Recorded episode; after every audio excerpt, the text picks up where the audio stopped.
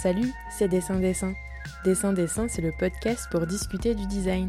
Je suis Laure Choquer et dans Dessin Dessin, je m'attarde avec mes invités sur cette discipline indisciplinée qu'est le design. Tous les derniers mercredis du mois, vous retrouverez une série thématique de trois entretiens où de nombreuses personnes, qu'elles soient ou non issues de cette discipline, partagent avec vous leur définition du design.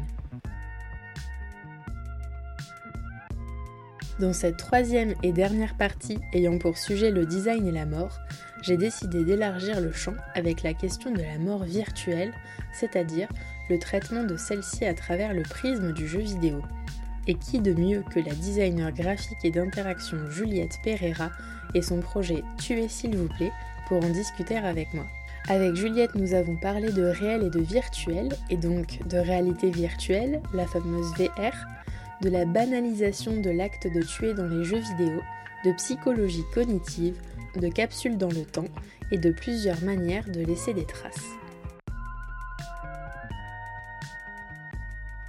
Bonjour Juliette, en 2019 tu as été diplômée en design graphique à la Martinière d'Hydro à Lyon, avec les félicitations du jury euh, pour ton projet Tuer s'il vous plaît. C'est donc de ça dont nous allons discuter ensemble si tu veux bien, mais avant, euh, j'aimerais que tu nous dises ce que tu fais comme job aujourd'hui et pour quelle euh, entreprise tu travailles. On va faire un petit peu ton parcours à l'envers cette fois-ci. Ok, bah bonjour, merci de, me recevoir. alors moi, actuellement, là, je suis professeur en design euh, dans un lycée à Reims. Euh, donc c'est pas du tout le parcours auquel je m'attendais quand j'ai terminé mes études, mais finalement euh, il y a pas mal de choses qui se recoupent.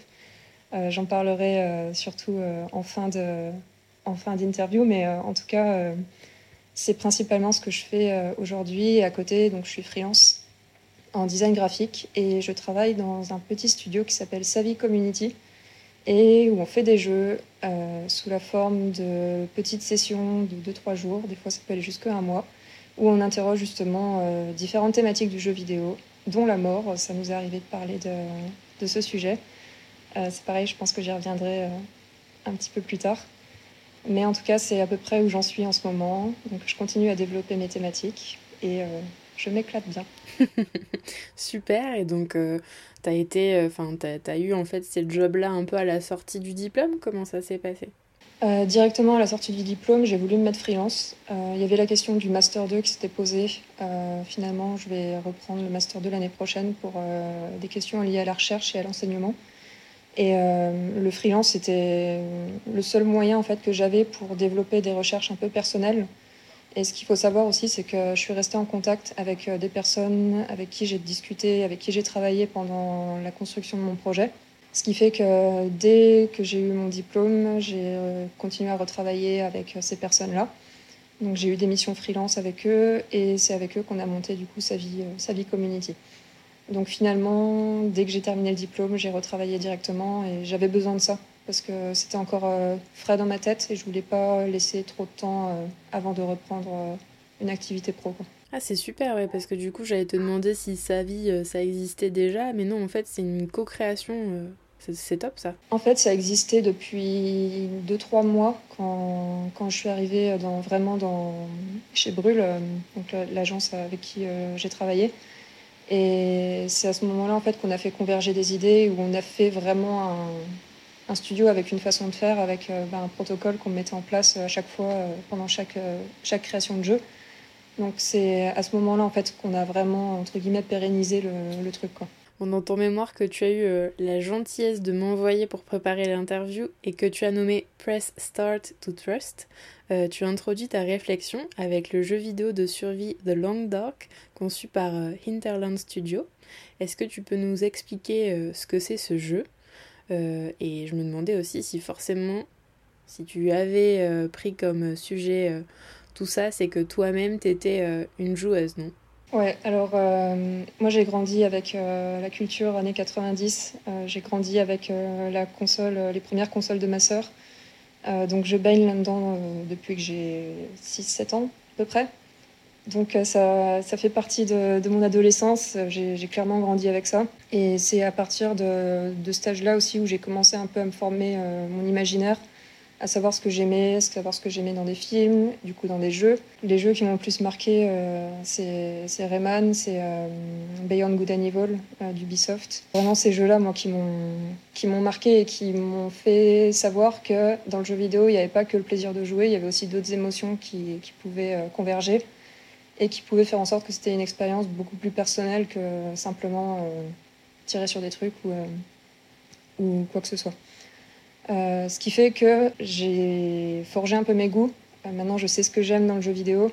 Et généralement, ce que j'aime, c'est des, parties pris assez extrêmes. J'aime quand, je sais que les développeurs savent ce qu'ils font, euh, dans quelle direction ils vont. Et, j'aime justement quand les idées sont assumées jusqu'au bout. Ce qui fait que quand j'ai choisi The Long Dark pour structurer mon mémoire, j'ai voulu choisir volontairement un jeu qui était extrême à un certain niveau. Euh, ce qu'il faut savoir avec The Long Dark, c'est un jeu qui est sorti officiellement euh, en 2014 et euh, c'est un jeu qui a été construit avec la communauté, ce qu'on appelle un early access. Donc le early access, c'est un jeu qui est toujours en développement pendant quelques années et les développeurs construisent le jeu en fonction des retours des joueurs. Ce qui fait que le jeu évolue jusqu'à sa version finale quelques années plus tard. Donc moi, c'est un jeu que j'ai suivi donc j'ai pu voir l'évolution. Et c'est un jeu où j'ai pris énormément de plaisir justement à voir comment les idées étaient assumées jusqu'au bout. Alors The Long Dark, pour, euh, pour situer ce que c'est comme, euh, comme jeu, donc c'est un, un, jeu de survie qui se passe dans le, désert canadien. Donc beaucoup de neige, beaucoup de froid, beaucoup de blizzard et beaucoup de solitude surtout.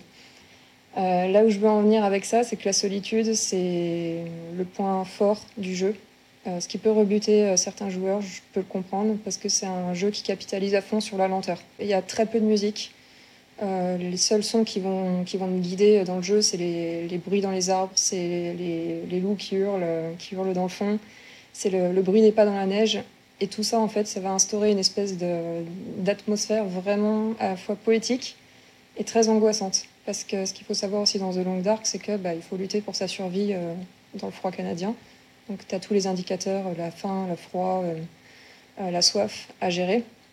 Euh, ce qui fait que voilà, tu dois trouver absolument le moyen de survivre, trouver des abris, éviter les, bestioles. Et il y a ce paradoxe en fait qui m'intéresse entre bah, cette lenteur qui est presque, qui est presque poétique finalement, et cette, cette pression qu'on te met en permanence pour, pour ta survie. Et c'est pour ça que je l'ai choisi. J'aurais pu prendre un autre jeu de survie, mais celui-là, pour le coup, je pense que c'est un des plus radicaux quand il s'agit de parler de, de jeux de survie. Dans le mémoire, j'aborde justement des, des sujets liés euh, bah, à l'introspection, euh, à la croyance, euh, à la foi. Comment est-ce que tu gardes la foi bah, Typiquement dans ce genre de jeu, comment est-ce que tu, tu, maintiens ton personnage en vie et comment tu arrives à croire qu'il y a une issue qui est possible? Et surtout, c'est un jeu qui potentiellement ne peut jamais se finir. Si tu gères bien ton coup, que tu fais bien attention à ton personnage et que tu es un bon guide pour lui, bah, tu peux faire en sorte que tu survives.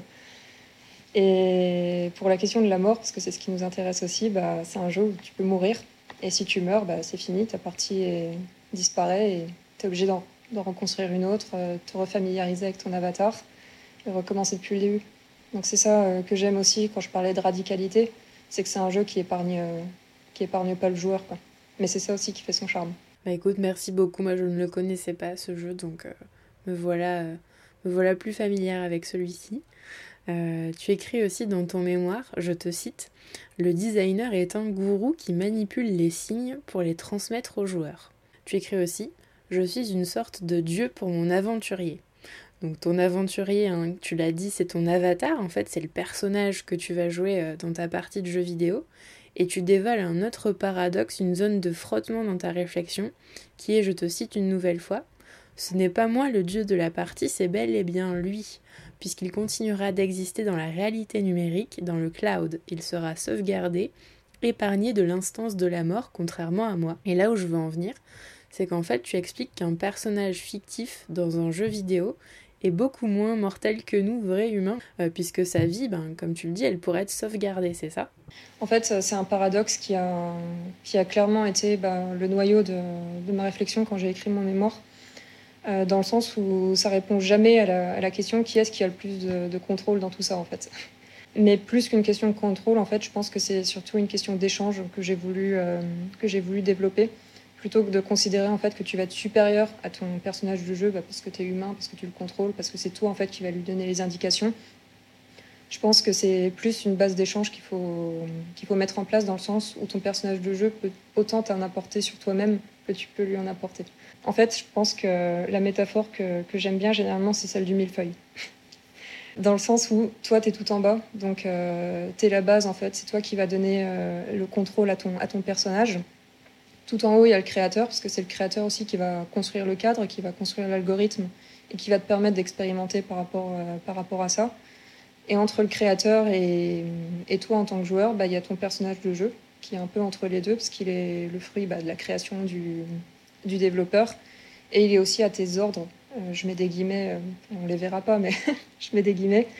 Le personnage de jeu, il est un peu suspendu par rapport à tout ça, parce qu'il est dans sa propre réalité. Et du fait qu'il soit dans sa propre réalité, donc celle de l'algorithme, ça l'épargne de, l'instance de la mort. Il est euh, bah, la différence de nous, ce qui renverse le rapport de force, euh, le rapport de contrôle entre, euh, entre les différents acteurs, bah, c'est que lui, bah, il continuera d'exister. Donc dans le cloud, comme, comme je, je, le citais. Et hum, selon moi, en fait, c'est pas. Enfin, jouer, selon moi, c'est pas seulement oublier que tu, au bout d'un moment, tu vas mourir. C'est pas seulement oublier ta condition de mortel. Je pense que c'est aussi un moyen de la questionner. C'est un moyen de la, mettre en perspective par rapport à l'espace de jeu, justement, prendre du recul par rapport à ta propre euh, fatalité. Et euh, je pense que selon moi, c'est une façon assez introspective d'appréhender la mort selon des règles. Euh, les règles, bah, elles sont définies par l'algorithme. Selon le type de jeu, bah, tu dois respecter des règles. Et si tu respectes pas ces règles, eh ben, tu ne seras pas récompensé en prenant du plaisir pendant que tu joues. Et euh, justement, si à un moment donné, tu oublies que bah, au final, tu es un mortel ou tu oublies que tu es dans le réel, euh, bah, c'est que tu as bien respecté les règles du jeu et c'est que finalement, tu as réussi à établir une, base d'échange avec euh, le créateur, avec ton personnage de jeu et ça crée une osmose, euh, une forme de paradis en fait, si je peux aller euh, encore plus loin. Ouais, c'est ça en fait, c'est que c'est une, ouais, une forme de paradis éternel en fait, qui déclenche un peu la, la suite de ton projet, hein, c'est ça? C'est ça. Bah, c'est pas seulement un paradis en termes euh, d'espace, en termes d'espace de jeu, mais c'est aussi une forme de paradis personnel en fait, selon moi. Comment ça? En fait, je pense que c'est une erreur, enfin souvent quand je discute de ça avec, avec des gens, je pense que c'est une erreur de séparer virtuel et réel. Euh, pour moi, les deux s'échangent, les deux euh, se lancent justement des, pistes de, réflexion. Je lisais dans, un super bouquin euh, qui s'appelle Simulacre et simulation de Baudrillard, ça a été un, des piliers de, ma réflexion. Mais en fait, le, réel, il n'existe plus en fait. il est sans arrêt copié, copié, copié, copié, et finalement on oublie presque la base qui était là. Un des meilleurs exemples que je puisse donner, c'est euh, l'exemple de la grotte de Lascaux, par exemple. Euh, les gens se déplacent plus pour voir la vraie grotte, ils se déplacent pour voir la simulation, pour voir la, copie. C'est pareil euh, l'exemple avec les, maisons de cire. Ce qui fascine les gens, c'est de voir la copie de, la célébrité, de voir à quel point justement c'est fidèle à la, copie, à la réelle, entre guillemets. Et finalement, on oublie presque le, sujet de départ. Et pour faire le lien avec le jeu vidéo, dans, dans, un autre bouquin. Je vais citer beaucoup de, de références. On est friand euh, chez Dessin Dessin des références euh, bouquins. Euh, dans un autre super bouquin que je reciterai sûrement euh, au fil de la discussion, qui s'appelle euh, La théorie du gamer de Mackenzie Wark. justement, elle, elle dit que le réel, c'est une copie imparfaite de jeux vidéo. Donc ça, je pense ça, ça donne à réfléchir aussi. Et justement, pour dire que le réel et le virtuel n'ont pas à être séparés, mais les deux voilà, se, répondent, euh, mettent en perspective leur, euh, leur forme. Effectivement, on va reparler justement de, de cet entre-monde finalement. Euh, un peu plus tard dans l'interview. Et toujours dans ton mémoire aussi, tu évoques un autre jeu qui s'appelle One Life Remains, en indiquant qu'il nous est impossible de terminer le jeu avant notre mort, puisqu'en fait, une partie de ce jeu-là, ben, elle est supposée durer 250 ans. Et tu, tu racontes aussi que c'est là que réside en fait tout son intérêt c'est qu'en fait ça devient un objet de transmission dans le temps. Donc je voulais que tu nous expliques un peu ce que tu entends par là, ce qu'il y a derrière ce, ce, cette idée de transmission. Derrière l'idée de transmission, il y a une notion en fait qui m'intéresse beaucoup euh, dans, mes réflexions, c'est la question des traces. Euh, la trace, c'est une thématique qui est assez, euh, assez déterminante en fait dans, la manière d'appréhender un jeu et d'appréhender la façon de faire du jeu vidéo en général. Et c'est mon cas aujourd'hui. Bah, faire un jeu, c'est compliqué. faire un jeu qui parle aux joueurs et qui fonctionne, c'est encore plus compliqué et permettre aux gens de laisser une trace de leur, passage et laisser une trace de leur, partie, c'est encore plus compliqué. Et quand tu arrives à, remplir le contrat à la fin, euh, c'est quand même une grosse satisfaction. Mais en tout cas, la thématique de la trace, je pense que c'est ce qui jalonne euh, euh, pas mal mes réflexions. je vais me permettre de prendre un, exemple assez récent pour parler de cette thématique des traces. C'est le dernier jeu qu'on a créé avec, avec Savvy Community. C'est un jeu qui s'appelle Passage. Et c'est un jeu, pour résumer rapidement, qui... Donc c'est un jeu de plateforme invisible. Euh, donc un jeu de plateforme, euh, pour expliquer euh, vulgairement, c'est comment ton personnage se déplace d'une plateforme à une autre pour arriver à un point, un point de sortie. Grossièrement, c'est ça. Sauf que dans, dans Passage, les traces, les, les, plateformes sont invisibles. Et ce qui va te permettre d'avancer, c'est des traces. Alors ces traces, c'est les morts des précédents joueurs qui se matérialisent sous forme de petites traînées lumineuses. Et à chaque fois que tu meurs, tu as une trace d'un autre joueur qui vient dessiner le potentiel parcours à prendre pour euh, finir le jeu, finir le niveau. Euh, donc, euh, quand on a eu cette idée de, développer la notion de, mort et la notion de trace, on s'est dit en fait que la mort, ça devait pas être une fatalité pour le joueur, mais ça devait lui permettre en fait de progresser et de, s'améliorer en fait sur, sur son chemin. Donc, c'était un moyen aussi de, que chacun aborde le jeu de manière assez personnelle et puisse justement euh, retranscrire son identité dans, dans le jeu. D'où euh, l'idée de laisser une trace pour les autres joueurs pour les aider à, finir le niveau et finir le jeu. Euh, l'idée de, capitaliser justement sur la mort du joueur pour, pour finir le jeu, bah, ça a été aussi un moyen de faire comprendre qu'il faut accepter de mourir, il faut accepter de dire qu'à un moment donné ça se termine, mais que c'est pas une fatalité, ça permet justement de donner autre chose et justement de transmettre quelque chose à d'autres joueurs dans ce cas-là. Le lien que je voulais faire avec euh, One Life Remains, du coup, c'était que bah, à un moment donné, il faut aussi savoir que nous, en tant que mortels, on va éventuellement mourir, mais que non, ça ne doit pas être une fatalité. Il faut aussi accepter que le jeu il puisse se terminer sans nous. Donc ça implique bah, de, de, mettre de côté des notions de score, de récompense personnelle, comme ça pourrait être le cas dans, dans certains jeux. Cette, euh, cette récompense-là, enfin cette forme de récompense-là, elle est aussi remplacée par la satisfaction justement que tu puisses transmettre quelque chose sur le long terme pas pour toi, mais pour quelqu'un d'autre. Euh, d'où la notion de, temps qui est assez intéressante, parce que généralement, on finit un jeu, on passe à autre chose. Là, on accepte le fait que bah, le, jeu te survivra, euh, mais c'est pas une raison pour que ça s'arrête. Euh, c'est pour moi, en tout cas, une manière d'appréhender le jeu vidéo de manière spirituelle et, et introspective. Complètement, parce que, c'est souvent on dit que, on pense beaucoup c'est très philosophique tout ça, mais à, la, enfin, au sens que nos vies peuvent avoir, quoi. À quel sens on veut donner à notre vie, euh, quelle trace on va laisser après notre passage euh, sur la Terre. donc, euh, ouais, carrément, c'est. Enfin, tout ça est, condensé dans, dans ce jeu vidéo que, que tu as créé. Donc, Passage, c'est disponible sur quelle plateforme? Alors, c'est disponible sur Itch.io et ce sera bientôt disponible sur mobile puisque c'est un jeu qu'on est en train de commercialiser. Super. Bah écoute, je, mettrai les liens en description de l'épisode. Juste pour, euh, continuer un peu à parler de cette, euh, transmission, moi ça m'a beaucoup intrigué le fait que One Life Remains ça dure 250 ans. Parce que je me suis dit, mais attends, ça veut dire, ça, ça fait aussi un parallèle avec la, l'obsolescence et la mort finalement des plateformes technologiques parce que si c'est censé durer 250 ans ça veut dire qu'en fait les développeurs du jeu ils pensent au progrès technologique en même temps que le développement du jeu. Exactement. Euh, j'en avais parlé justement euh, avec, euh, pendant ma soutenance de mémoire. ce genre de, projet, ce qui est surtout intéressant, c'est de poser des questions avant de, trouver des réponses. Et c'est aussi ce qui était au cœur de, mon projet de diplôme. C'est pareil, j'en reviendrai, reviendrai un peu plus tard. Mais en tout cas, voilà, euh, ça, pose la question, comme tu dis, de, savoir est-ce que les téléphones existeront toujours dans 250 ans? Euh, Est-ce que le jeu vidéo existera toujours dans 250 ans? C'est des questions qui peuvent paraître absurdes tellement on est familier avec ce type de support, avec ce type de façon euh, de consommer du, du, média.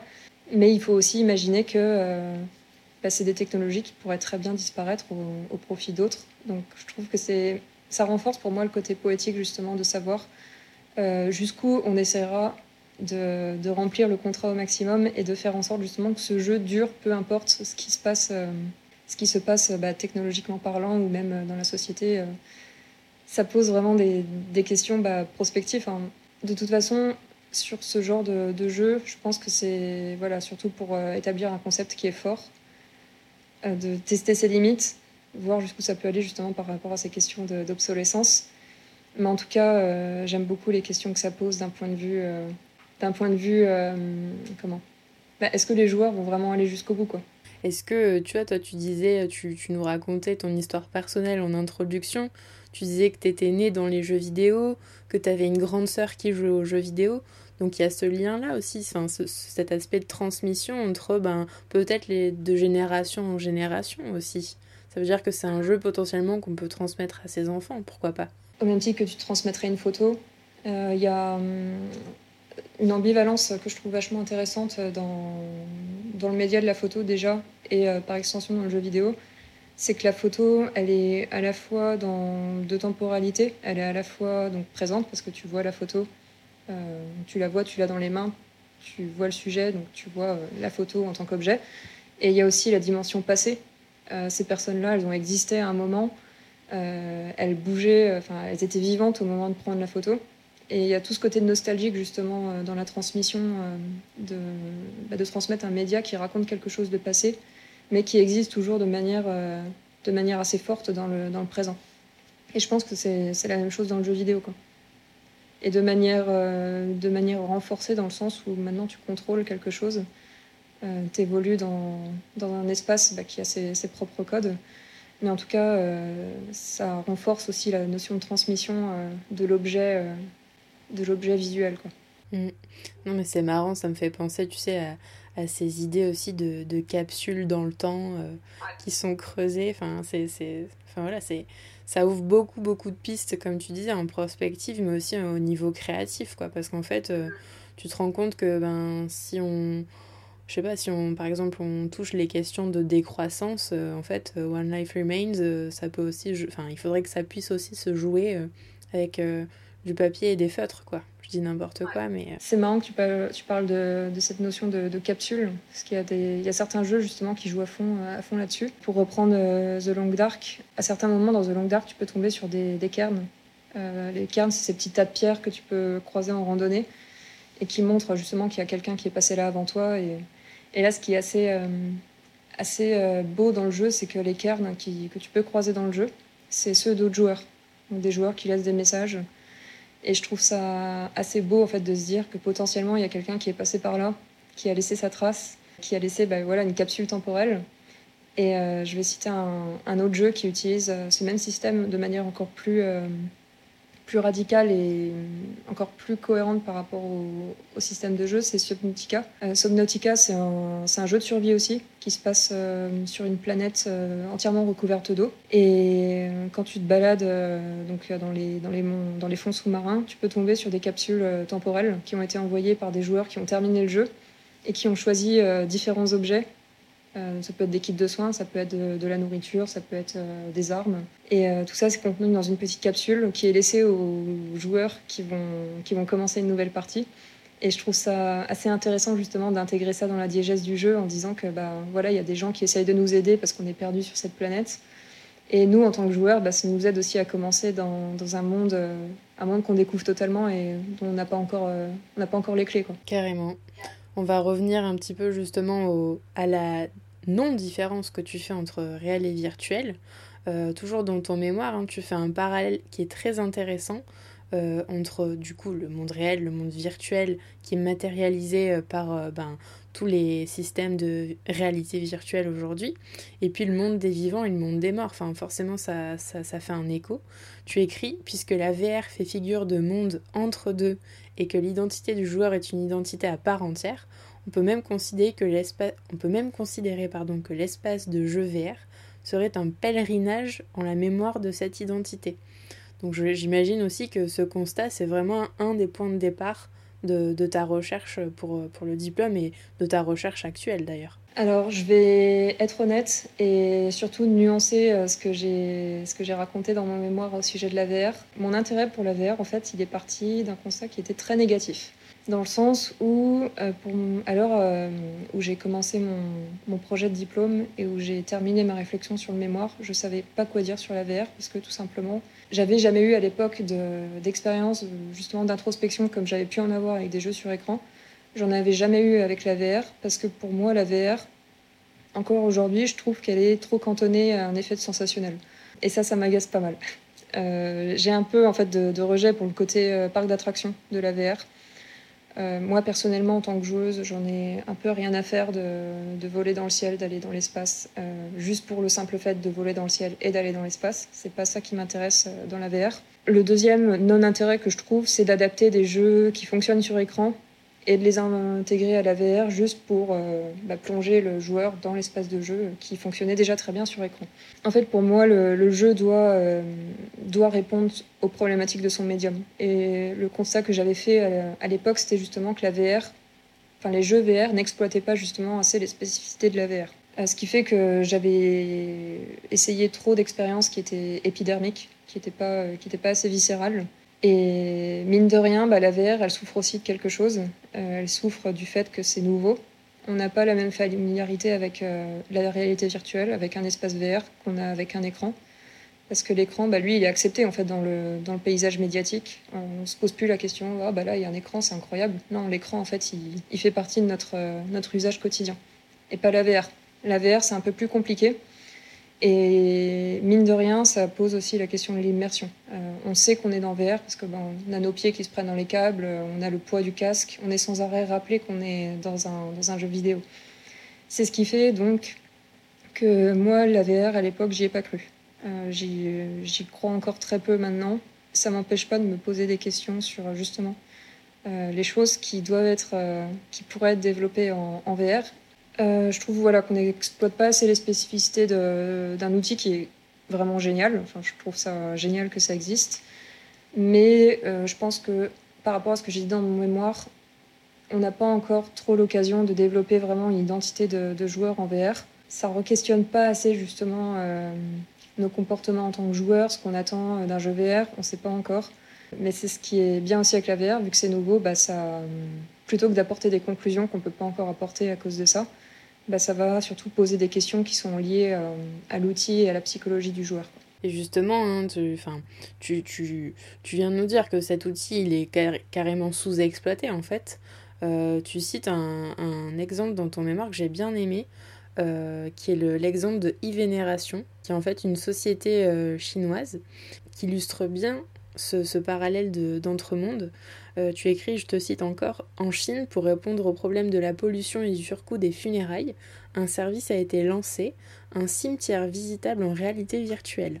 C'est la société e-Vénération qui propose ce service en 2018.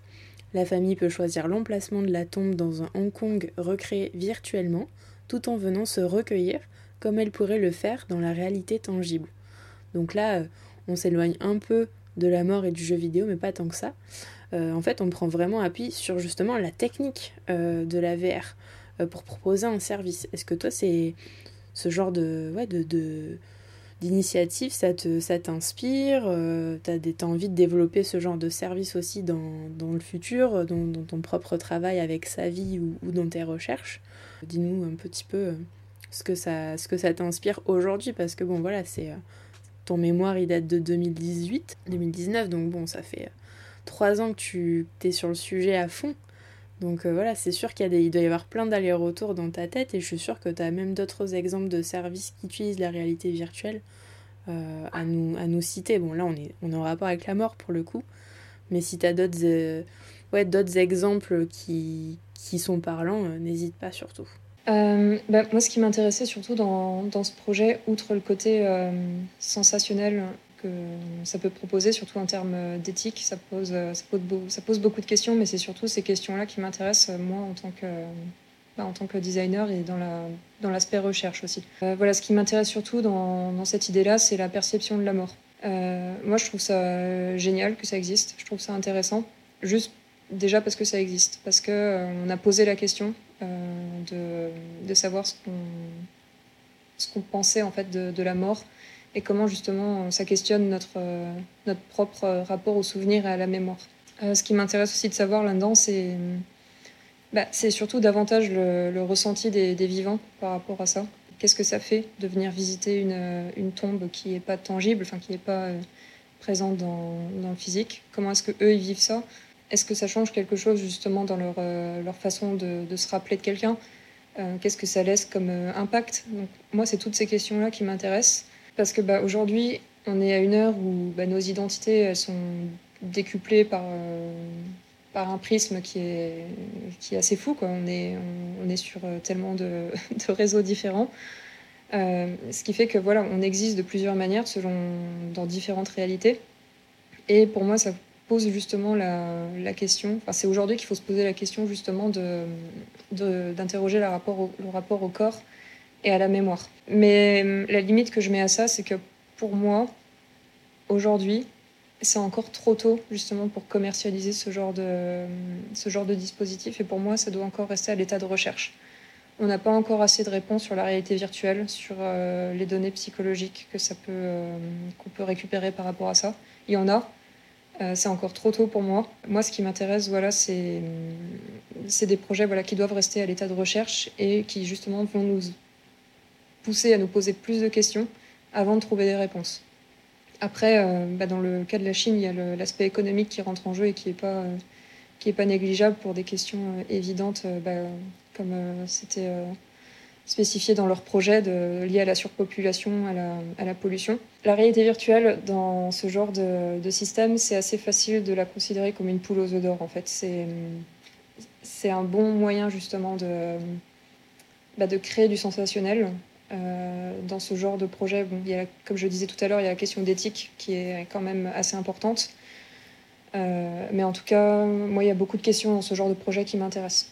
Après, sur des projets similaires qui abordent pas forcément la notion de mort, il y a un hôpital à Nancy qui avait développé un, projet qui consistait en fait à utiliser la réalité virtuelle à des fins thérapeutiques. Euh, donc ça s'appelait InnoVR. Et en gros, c'était un dispositif qui avait été mis en place dans un service de, pédiatrie d'enfants brûlés. Et ça consistait à tester en fait la psychologie des enfants à l'intérieur d'un monde en réalité virtuelle qui était gelé. Donc le jeu vidéo donc, se passait dans un univers polaire. Ça aurait pu être The Long Dark d'ailleurs. Et euh, pendant qu'on effectuait donc les soins aux enfants sur leurs brûlures donc dans le réel, eux étaient dans le monde en réalité virtuelle et pouvaient expérimenter des choses dans, dans un univers polaire. Donc l'intérêt de, les plonger dans un univers polaire, c'est justement de, voir comment le cerveau réagit par rapport à des images qui entrent en contradiction avec euh, le handicap. Et euh, bah, les données qui ressortaient de ça, c'était que la réalité virtuelle avait un vrai impact physique sur euh, la perception de la douleur, sur la perception de la, de la brûlure. Ouais, la, réalité virtuelle, voilà, ça pose des questions sur le jeu vidéo, mais ça, par extension, ça pose aussi des questions sur bah, d'autres domaines, le médical, la science. Euh, c'est pour ça que travailler avec des chercheurs quand, tu es designer, c'est presque primordial parce que tu peux pas, en fait, euh, avec ce genre de dispositif, tu peux pas être dans une vision, euh, une vision unique tu es obligé d'avoir des, données, des données extérieures, tu es obligé d'être en, contact avec des ingénieurs, avec des chercheurs, comme j'ai dit, des gens qui vont pouvoir t'apporter justement les ressources pour pouvoir monter ce genre de projet. C'est ça qui est super intéressant dans la recherche aussi. Carrément, et on le répétera jamais assez, je pense, dans, Dessin Dessin. C'est que justement, c'est ça qui est intéressant avec le design, c'est que on, touche à, plusieurs secteurs et on collabore avec plusieurs corps de métier.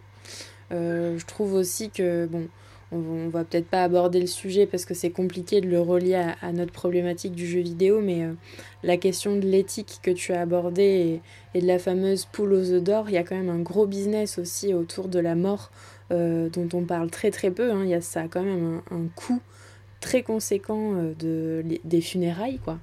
Euh, donc ça aussi, je me dis qu'il y a beaucoup beaucoup de choses à réfléchir et, il faut que les, les designers et, et plein d'autres gens euh, s'en emparent. Donc maintenant qu'on a pas mal discuté de, ton mémoire, on va un peu rentrer dans le vif du sujet euh, de ton projet de diplôme supérieur en art appliqué en design d'interaction, recherche en design et jeux vidéo, qui donc a vu le jour en 2019, comme on le disait tout à l'heure, que tu as nommé Tuer s'il vous plaît.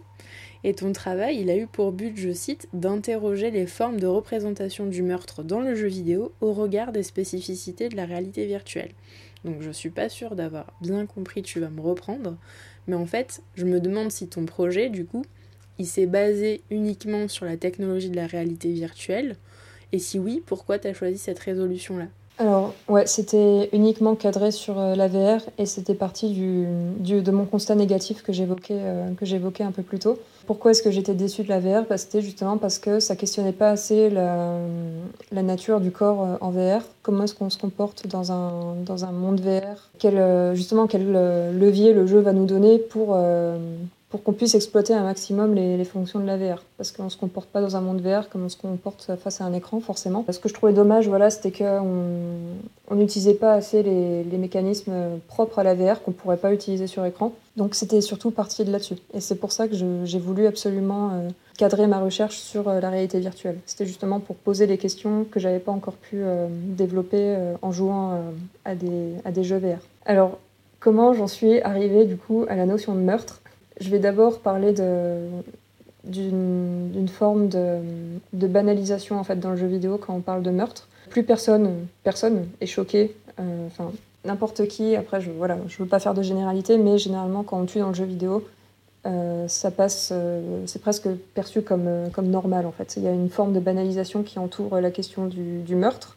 L'acte de tuer, c'est presque devenu en fait un, levier, un levier commun dans, le jeu vidéo. Là où j'ai voulu mettre cet acte-là en perspective par rapport à la VR, c'est que dans la VR, justement, vu que la VR, tu te comportes pas pareil que, pas de la même façon que, dans, sur écran, dans la VR, tu fais le geste. Tu utilises tes mains, tu utilises ton corps et tu fais le geste de tuer quelqu'un, que ce soit avec une arme, que ce soit avec une arme à feu, une arme blanche. Là, tu, tu démultiplies, donc tu développes vraiment une gestuelle. Et c'est cette gestuelle-là qui m'a, qui m'a intéressée. Et c'est en jouant, justement, en jouant à un jeu qui est uniquement fait pour la VR. Euh, j'y reviendrai un peu plus tard. Mais c'est en jouant à un jeu où je me suis dit, ok, là, il y a, y a, quelque chose à dire. Enfin. à côté de la question éthique, euh, bah, qui, qui, est quand même assez importante sur euh, la notion de, de tuer quelqu'un ou tuer quelque chose en réalité virtuelle, parce que c'est aussi une question que je posais aux joueurs que j'ai interrogés. Savoir euh, jusqu'où justement ils sont capables de, tuer, est-ce que la forme de la personne euh, ou de la chose qu'ils ont tuée a de l'importance pour eux? Donc ça, c'est des questions qui étaient quand même intéressantes, mais qui n'ont pas été centrales dans, dans, la conclusion de mon projet. Ce qui m'a intéressé, en fait, c'était de savoir pourquoi est-ce qu'on tuait, et pas savoir forcément est-ce qu'on arrive à tuer. Moi, je voulais vraiment savoir pourquoi est-ce que les joueurs tuaient en réalité virtuelle, et par extension tuaient dans le jeu vidéo, mais surtout en réalité virtuelle. Euh, Là-dessus, il y a une notion qui a été euh, déterminante dans, dans, ma recherche, c'est la notion d'autorité. Alors, il y a une expérience, euh, je suis assez passionnée par tout ce qui est psychologie, je lis beaucoup de, beaucoup de choses là-dessus, il y a une expérience en particulier qui m'a beaucoup, beaucoup aidée et qui m'a fait avoir justement cette, cette petite étincelle sur la question de l'autorité dans le jeu vidéo. Euh, l'expérience que, que, je mentionne, c'est celle de Milgram. Euh, donc c'est une expérience qui a été établie dans les années 60 par euh, Stanley Milgram.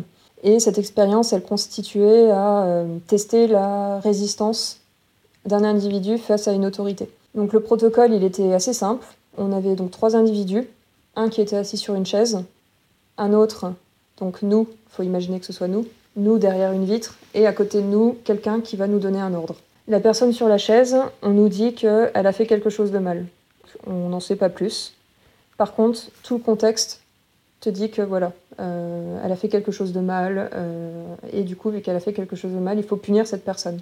Et la figure d'autorité qui est à côté de nous, donc qui est, euh, qui est censée nous donner l'ordre d'infliger quelque chose à cette personne, donc de lui faire subir les conséquences de son acte, elle nous dit il faut que tu donnes une décharge électrique à cette personne. Donc tu dois punir cette personne parce qu'elle a fait quelque chose de mal.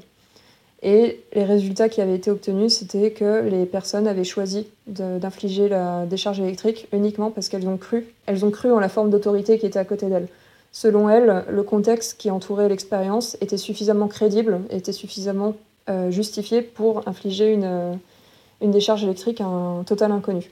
Cette notion d'autorité, en fait, c'est quelque chose qui se matérialise selon moi dans le jeu vidéo. Alors pas à des degrés aussi extrêmes parce qu'on reste quand même dans un cadre fictif, mais qui est quand même assez intéressant quand on analyse les comportements de joueurs. Quand je posais la question justement aux joueurs de savoir pourquoi ils ont tué, c'était justement pour leur faire dire que le jeu leur avait demandé de le faire. Donc ça, je vais y revenir un, peu plus tard dans le protocole que j'ai établi. Mais en tout cas, euh, selon moi, il y a une autorité qui se matérialise dans le jeu vidéo. Euh, ça peut être selon le gameplay, euh, selon bah, justement ce que le jeu va te demander de faire, selon différentes formes. Et c'est surtout les conditions dans lesquelles ils vont mettre le joueur pour que à la fin, le joueur finisse par tuer une personne ou quelque chose. Et justement, bah, tuer, c'est ce qui lui permet de progresser. S'il tue pas, il peut pas progresser dans l'histoire, il peut pas progresser dans le jeu. ou alors il va essayer de trouver d'autres solutions autre que celle de tuer. Donc, dans ce cas-là, on va être euh, dans un profil de joueur qui va chercher d'autres solutions avant de, commettre euh, un acte.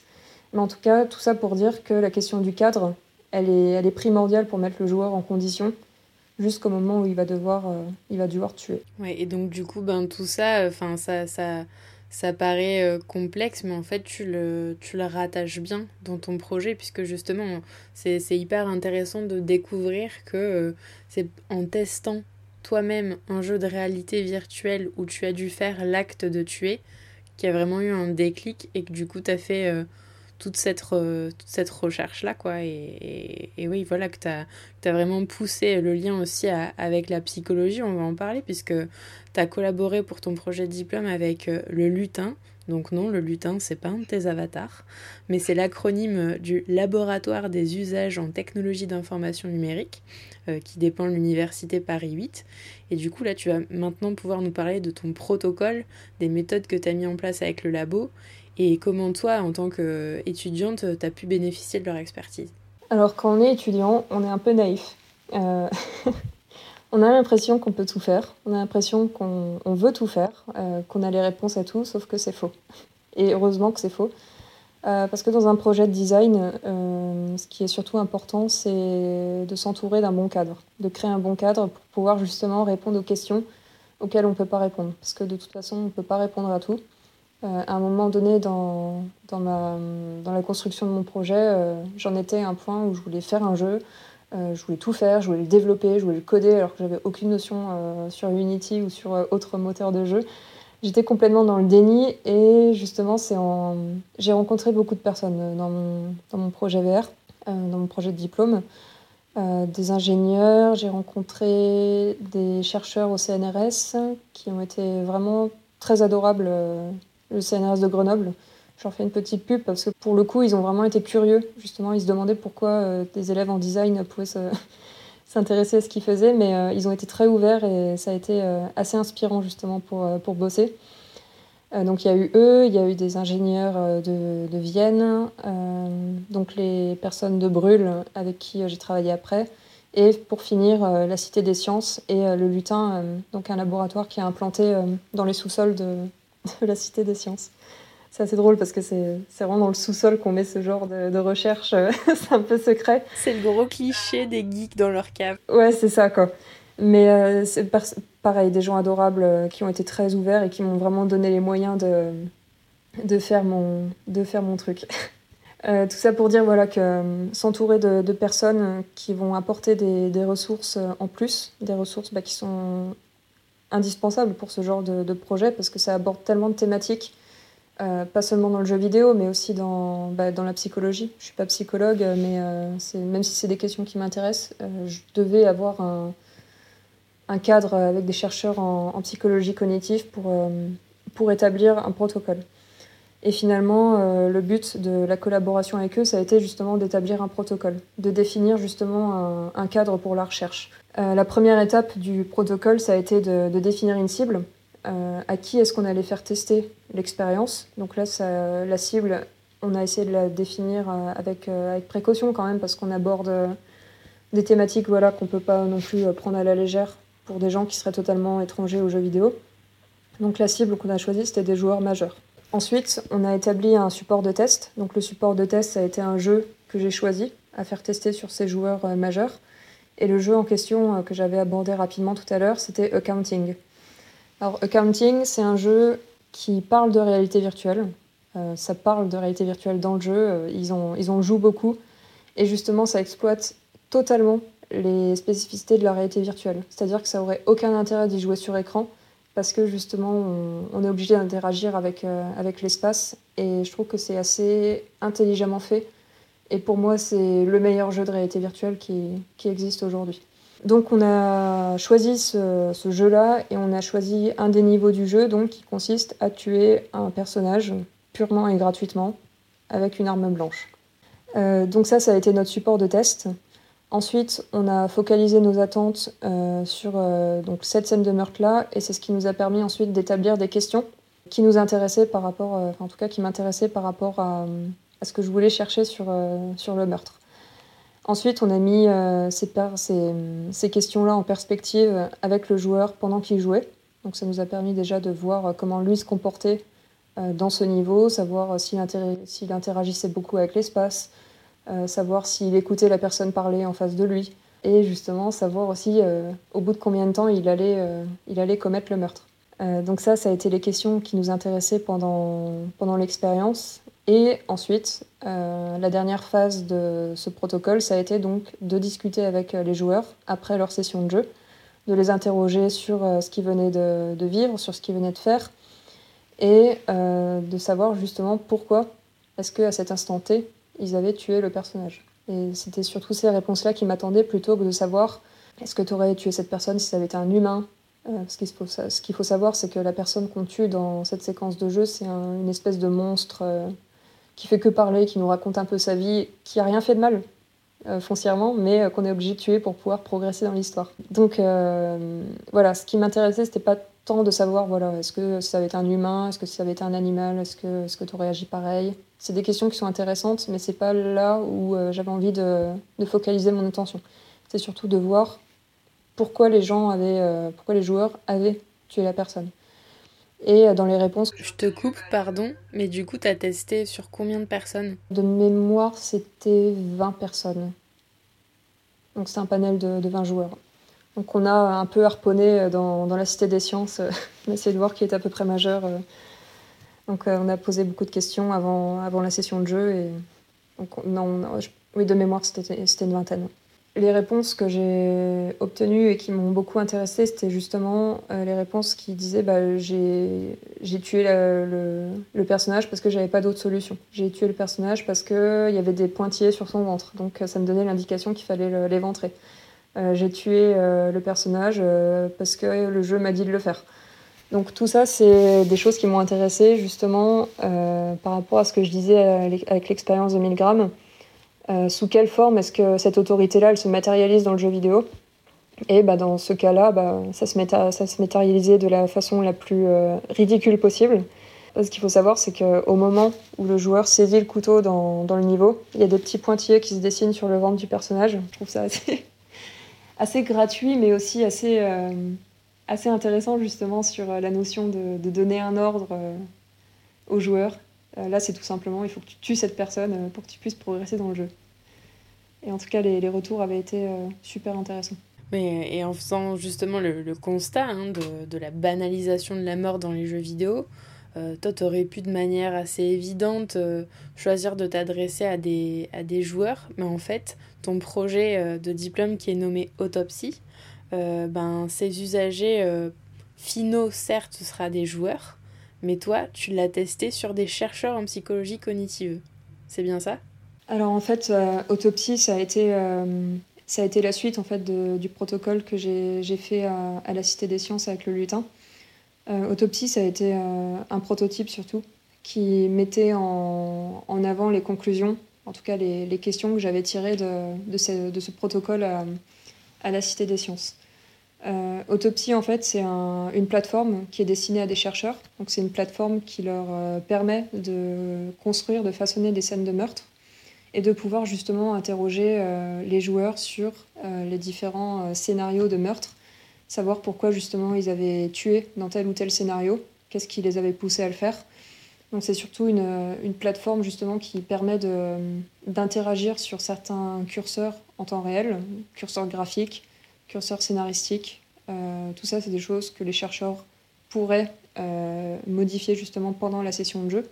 Donc là où, où j'avais choisi de, de, me destiner à des chercheurs, c'est parce que je suis pas dans la création d'un jeu en tant que tel, mais je suis surtout dans la création d'un futur protocole. D'où l'intérêt de, me destiner à des chercheurs, de leur créer un outil justement pour, bah, pour poser davantage de questions, pour nourrir la recherche et surtout fournir des données en psychologie dans le jeu vidéo. Donc c'était surtout un autopsie, c'est surtout un prototype voilà, qui, qui, pourrait permettre de créer de la donnée selon différents scénarios de meurtre, mais surtout d'établir beaucoup de, profils de joueurs, euh, savoir justement comment est-ce que ça peut euh, comment est-ce que ça peut nourrir la recherche euh, à ce niveau-là.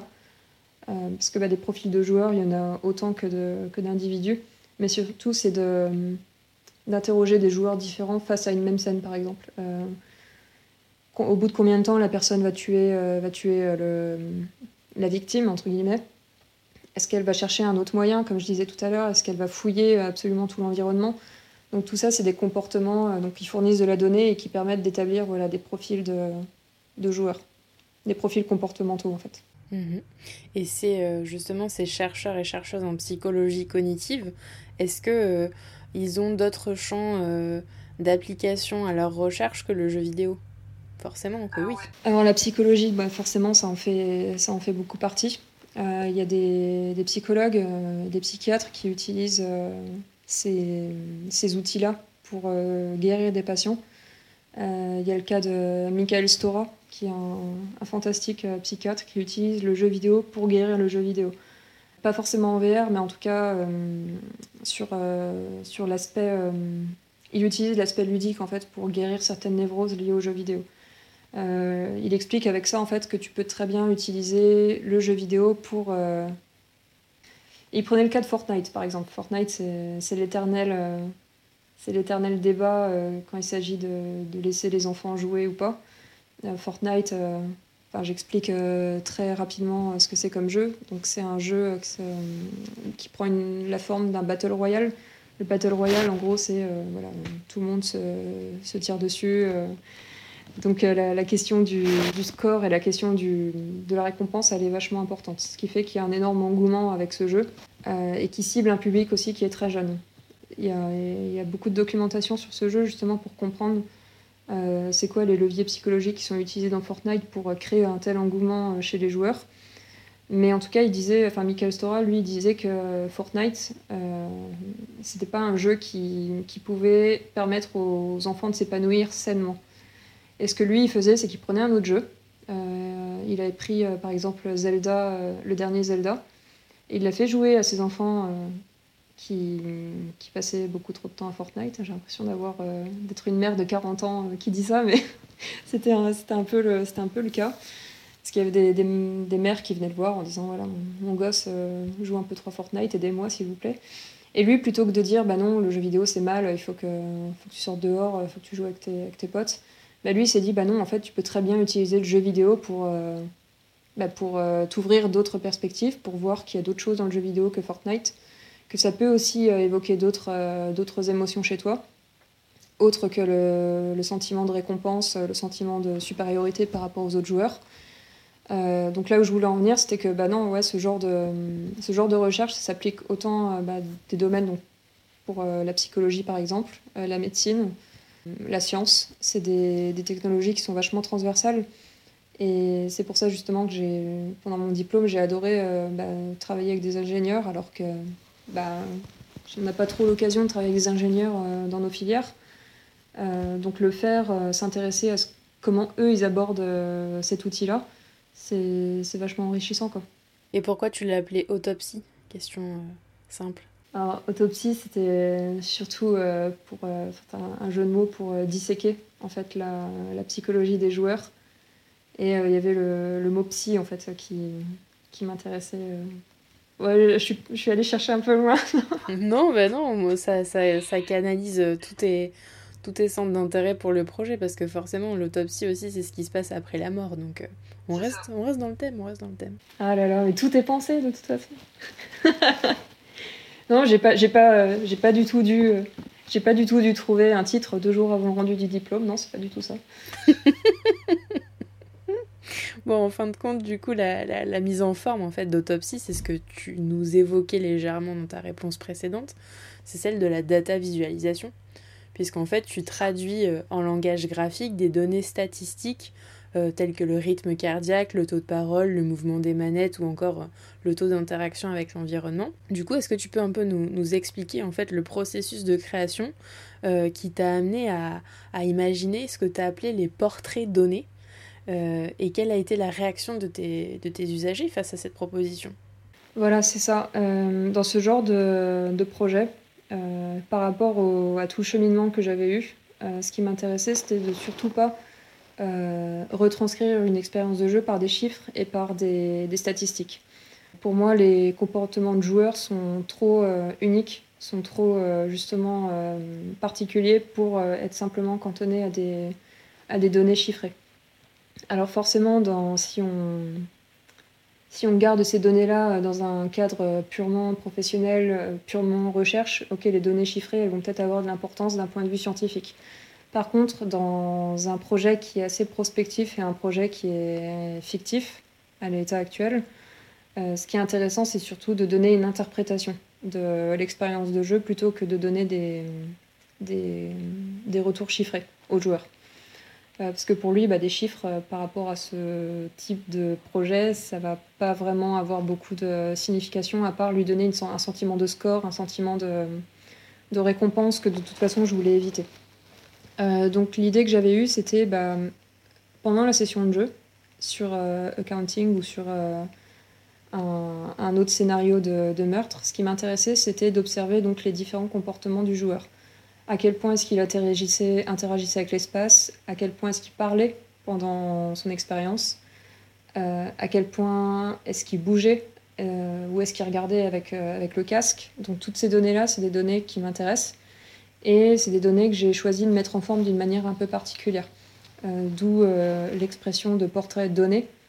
À la fin de la session de jeu, le joueur a donc une euh, représentation de lui-même, qui est une photo qui est altérée par différents éléments graphiques. Et ces différents éléments graphiques, c'est les différentes données qui ont été récupérées pendant sa session de jeu. Donc elles sont condensées euh, de manière un peu particulière, ce qui fait qu'à la fin, on ne reconnaît plus le visage de la personne.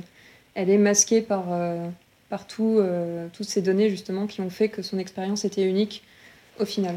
Et justement, partir sur des portraits abstraits, donc des portraits qui ressemblent plus aux joueurs, ça permet en fait de créer une base de discussion et de réfléchir sur des, questions, lui poser des questions, savoir lui justement qu'est-ce qu'il en pense de cette représentation-là, euh, est-ce qu'il imaginait autre chose? Qu'est-ce que ça évoque chez lui? Euh, Et surtout, euh, est-ce que pour lui c'est quelque chose de cohérent par rapport à l'expérience qu'il a vécue? Est-ce qu'il peut la définir justement son expérience? Donc voilà, l'abstraction de, ce genre de portrait, c'était surtout voilà, pour créer un lien d'échange, rebondir sur des thématiques sur lesquelles nous, on n'a pas encore de réponse. Mais justement, grâce à la discussion, ça nous permet d'en avoir quelques-unes et de justement permettre de, d'enrichir la recherche en, réalité virtuelle et en psychologie. En tout cas, les, retours, euh, les retours que j'ai eus, euh, bah, vu que c'était autopiste et euh, prospectif, c'est pas vraiment ça que j'ai testé avec les joueurs. le protocole, ça a surtout été de, de faire tester la séquence sur accounting. donc j'ai pas eu de retour euh, j'ai pas pu justement échanger sur, euh, sur ces portraits-là avec des joueurs parce que c'est quelque chose qui est venu après le, le protocole. Mais j'aurais été curieuse euh, de pousser le, le concept jusqu'au bout. Mais après, ça reste, ça reste des projets de diplôme qui doivent, qui doivent s'arrêter. L'intérêt d'un projet de diplôme en design, c'est surtout de, voilà, de poser des questions et pas tant de réaliser l'outil jusqu'au bout. Sinon, on n'aurait plus de vie. Bon, je, pourrais encore, je pense, parler des heures avec toi et te poser plein de questions, euh, mais ça fait une heure qu'on discute.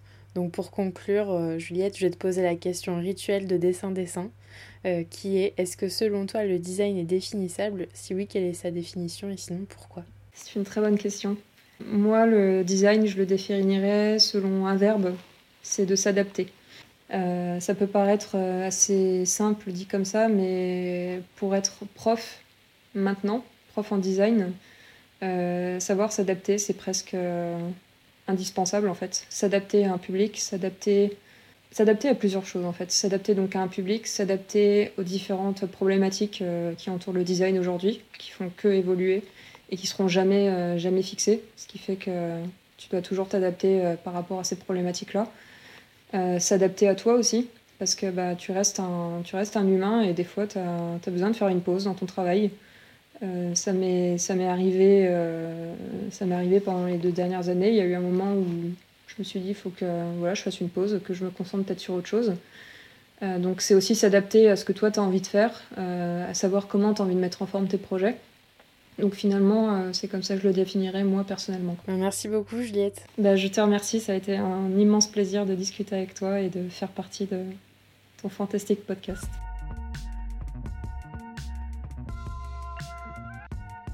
S'adapter pour survivre.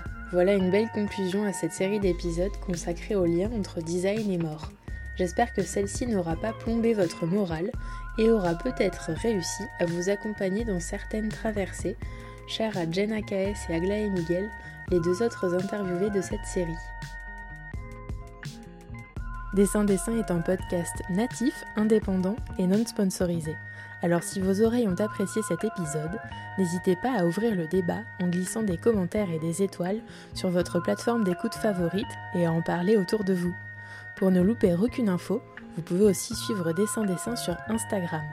N'oubliez pas non plus que toutes les références abordées dans l'épisode se trouvent dans la description de celui-ci. A très vite